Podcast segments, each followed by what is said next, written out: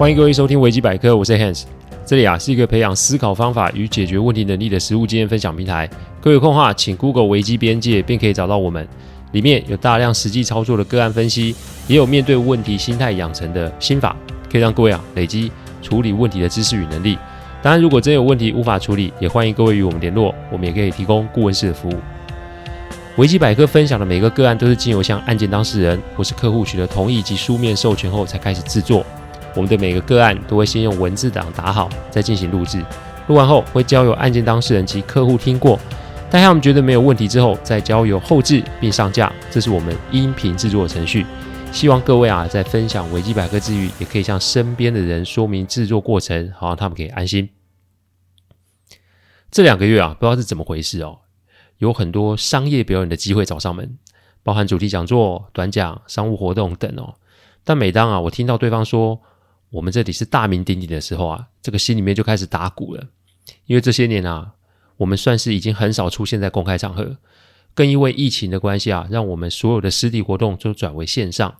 意思啊，我将会更少的出现，就是哦。工作的关系啊，让我们必须与舞台公众保持一定的距离。我非常清楚自己的人性弱点。如果你问我啊，希望自己能有些将来会具备什么优点，我的希望就是持续一点一滴的改进自己。既有的缺点，就是俗称的优化了哦。而且，最近啊，我也开始看中国作者出版的书籍哦。看了之后，其实会觉得自己还有很多很多的不足，因此啊，还是要更专注的做自己该做的事。各位啊，如果觉得小弟的东西不错，就请帮我分享出去即可哦。感谢各位，我们开始今天的主题分享。在我之前文章里面啊，我曾经分享过几次关于吹哨者的案例。吹哨者的定义啊，其实是依照维基百科，我们这边讲的是 Wiki 哦，不是本音频的节目的名称哦。维基百科的定义是揭露一个组织，无论是私有的还是公有的，内部非法、不诚实或有不正当行为的人。今天要来分享一个案例啊，这位当事人啊，现在啊，呃，还在他的原公司上班，应他的需求啊，这一次他的化名叫史诺登哦，这个真的有点瞎哦。不过这一切都要从某个晚上事务所的信箱开始说起哦。那个时候其实业务开始慢慢的起步，所以啊，处理案子都是在呃，大部分都是在晚上，因为啊，每天事情真的蛮多的，忙到半夜也是正常的事哦。那为了不引人注目啊，再加上那个时候实在是没有什么预算，所以我们的事务所啊是隐身在一个社区里面，在一条小巷子里面的最后一间啊。当然，除了便宜之外，也是不想让太多人知道我们的所在地哦。所以你要说有外人可以知道我的事务所，其实真的不太可能。那天晚上大概十一点多吧，我们正在事务所里面啊，准备隔天要开会的案子哦。伙伴啊，突然跟我说：“哎，我们门口站了一个人呢。”那一天晚上是下雨天，所以透过监视器，我们可以看到一个穿着雨衣的人站在我们的事务所门口。然后事务室在比对地址，接着就拿出一封信放到我们的信箱里面，然后呢，他就离开了。我先是把伙伴给拉住，因为晚上来这里放信到我们事务所信箱，绝对不会是一个巧合。那一个人意图啊，为何我现在不清楚。不过他拿着信封在我们进我们的信箱的时候，他是看着我们的监视器，仿佛是在跟我们说他拿这封信给我们。事务所啊有前后门，所以那一天呢，我们都是从后门离开，因为我不想在离开的时候啊被人跟踪或是截住。有什么事明天再说吧。隔天啊，我请我们家小助理去拿信的时候啊，那封信也在里面。我一打开，里面只有写短短的几行字，大致的意思是自己啊目睹公司高层违法犯纪的事实，而且手中有实质证据。但由于公司老板啊政商关系太好了，他不确定这么做是否会有风险。他是经由我一个前辈的介绍，上面他有前辈的署名哦，正好是我以前其中一位客户得知我们的存在，但由于事情啊过于敏感，所以没有一开始就来找我。那至于他是怎么知道我的事务所，其实他是跟踪过我好几次哦，好不容易才找到这个地方哦。也许会有听众觉得，哎，你也太瞎了吧？查网络不就是可以找到了吗？不过各位你要记得啊，我从来没有说我公司名字是什么啊。再者，虽然客户合约上啊会有我们公司的资料，不过那个公司只是对外签约及商业登记的地方啊，事务所这是处理问客户问题的地方嘛，这两个地方其实不一致啊。不过放心啊，我不是间谍哦，只是我对客户的机密啊做了最极致的规划就是了。我看完这信也傻了，因为你可以做到这个程度哦，要么是这个老兄哦有被迫害妄想症，不然就是这个案件也许真的很大很难处理吧？我先是跟啊前客户确认这位史诺登的讯息是否属实，确认无无误之后啊，我就发讯息给他，我们约在外面见面。我们那天约在啊台北市一个专门泡茶的山区里面。我到的时候啊，其实是自动把手机给关掉，然后呢，给他检查我身上有没有录音的装备。做我们这一行，其实要很有自觉哦。与其等对方问你，倒不如自己自动一点比较好。我一开场就跟直接就跟对方说，我说在我们开始之前哦。我先不想知道你的姓名与基本资料，因为我们的行业就是保护客户的秘密。你没有必要信任我，但你可以观察我。我之我之所以会接这个案子，完全是因为客户的介绍。我刚刚的动作就是告诉你，我们这一行有所谓的行规，不该知道的我们绝对不会多问，但该知道的就请您一定得提供。如果在面谈的过程中啊，您有难言之隐，或者是我有任何的询问方式有让你不适，请随时跟我说，我会立即终止这个面谈。今天这个面谈啊，只有你跟我知道，所以如果你评估可行，那我们就要开始哦。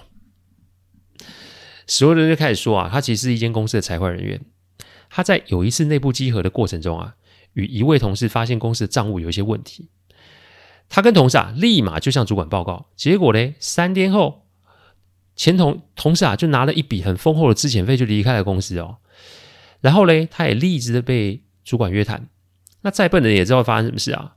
所以呢，他当下就说，他只看到这些数字有状况，但是实质内容是什么，他并不知情。那主管就终止了这场面谈。那那位离职的同事啊，自此之后就很像是人间蒸发，就没有再出现了。史诺登呢，他也没有深究，在想说，也许是这位同事前同事啊，应该是触碰了什么不该触碰的事情吧。但两年后啊，他在一个餐厅遇见端盘子的前同事，他觉得很奇怪，因为从财会人员到端盘子这个 gap 不是普通的大哈，那哪怕公司是给了不错的资遣费，那也不至于那么没有生活压力来端盘子吧？只见他的前同事啊，看到他就像看了空气似的走过去。史诺登本来以为自己是认错人，但后来在结账的时候啊，他问了柜台人员确认那位员工，他就是前同事没错啊。那为什么要装作不认识呢？他一直觉得这个状况有些奇怪。正好那天晚上是周五晚上，他就站在餐厅的外面等这位前同事。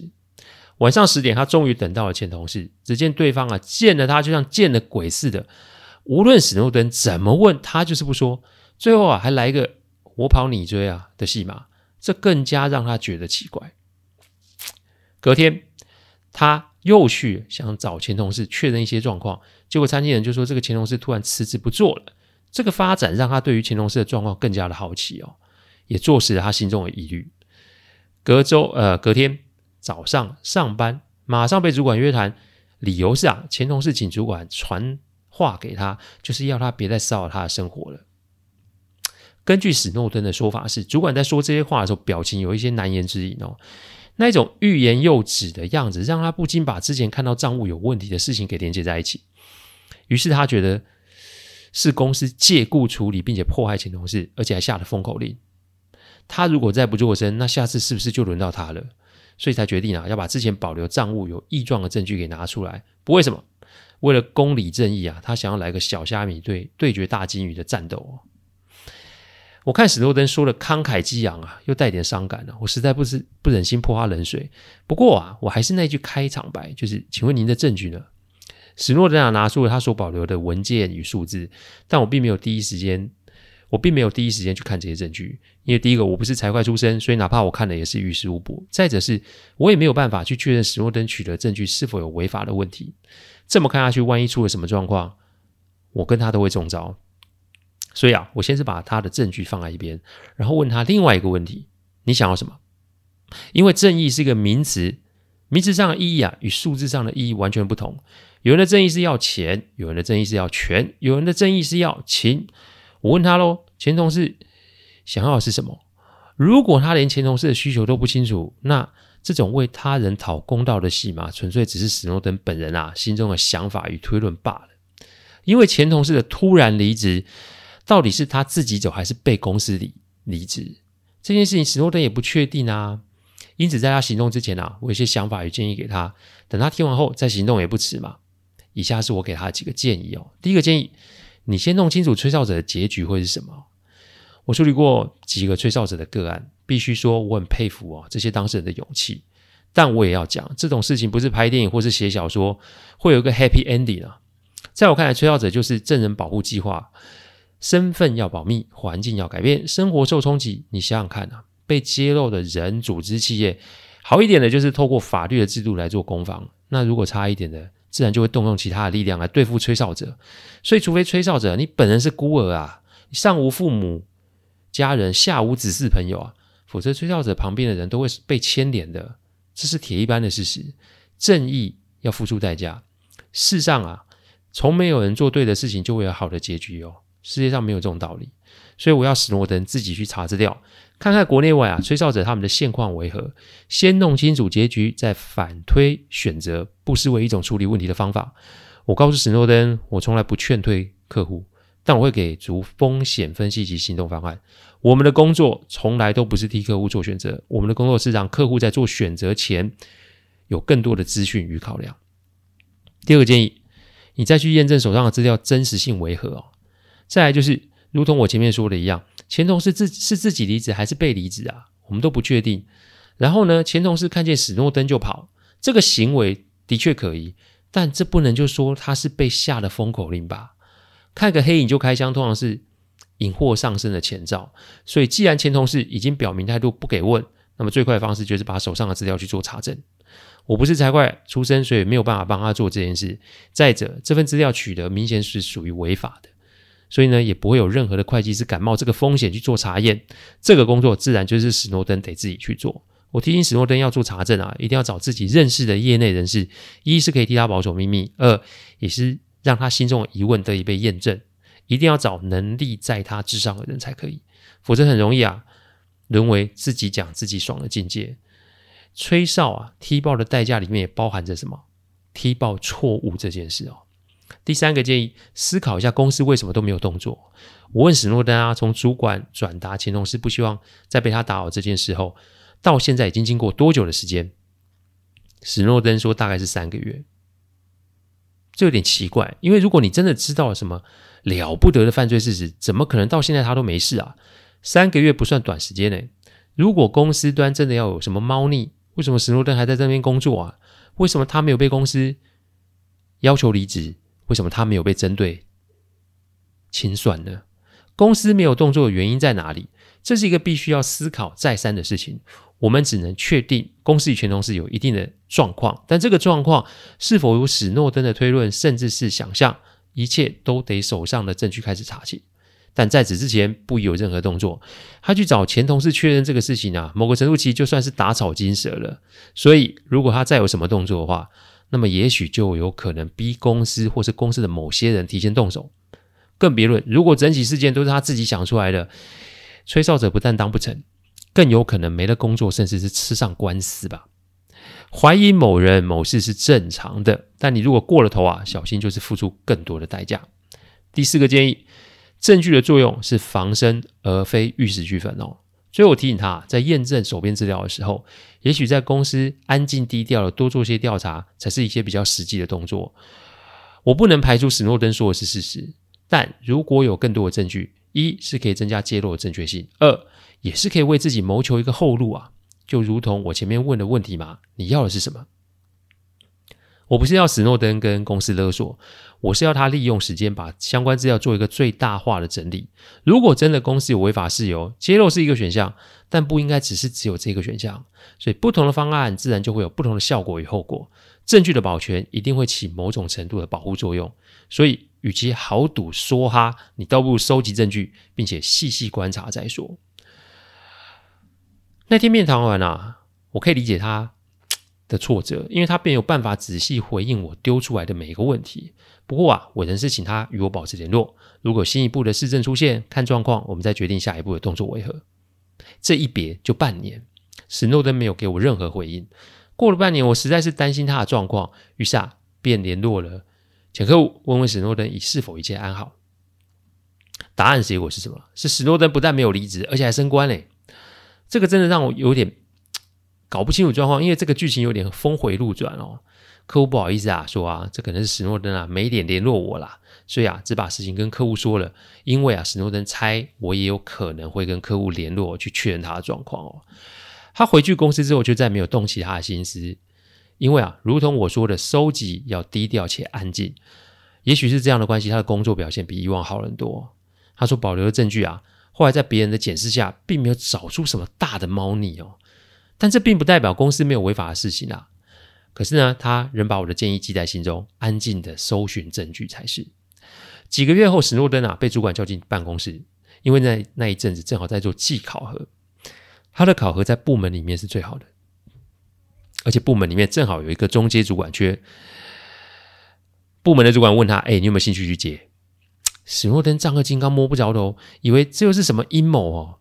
主管这个时候啊，才把前同事的事情给说了出来。其实前同事啊，真的是自己离职。他们啊，看到那个问题也的确存在，不过这两者之间并没有什么关联，反而啊，是前同事，也就是史诺登认为被公司离职的那一个同事啊，他用了这个资料跟公司索取了高额的离职费用，简言之就是勒索的意思哦。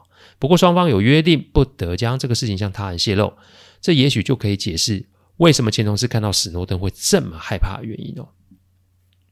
主管之所以把这个事情啊告诉史诺登，也是高层的授意。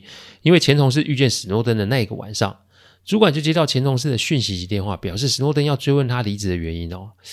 主管啊不想啊看见啊史诺登啊继续的这么瞎猜下去，所以呢，主管也出示了协议书以及讯息内容，这才免除史诺登啊这一阵子以来那种阴谋论的念头哦。我再一次见到史诺登啊是几个月后，不过这一次呢是信件而不是见面哦。上面啊，除了跟我道谢之外，也放了咨询费在里面。他说啊，这一次的事件啊，让他受了很大的教训。还没有做傻，还好没有做傻事之前啊，有遇到我们，跟我们分析，否则一切都会为之变色哦。正义与公理啊，会因为每一个人的价值观而有所不同，所以你在遇到状况的时候，重点是先求证及保持安静。追求正义不是不好，但如果会把你自己的也搭进去的时候，你就得掂量掂量自己有几斤几两重了。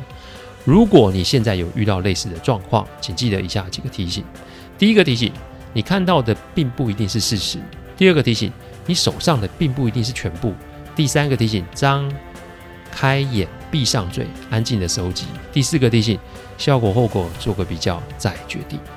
感谢各位聆听，听完之后有任何的意见，请上。网站危机边界留言，我们每周一中午都会有新的主题分享，各位有任何想听的主题，也都可以让我们知道。再次感谢大家，我们下周再见，拜拜。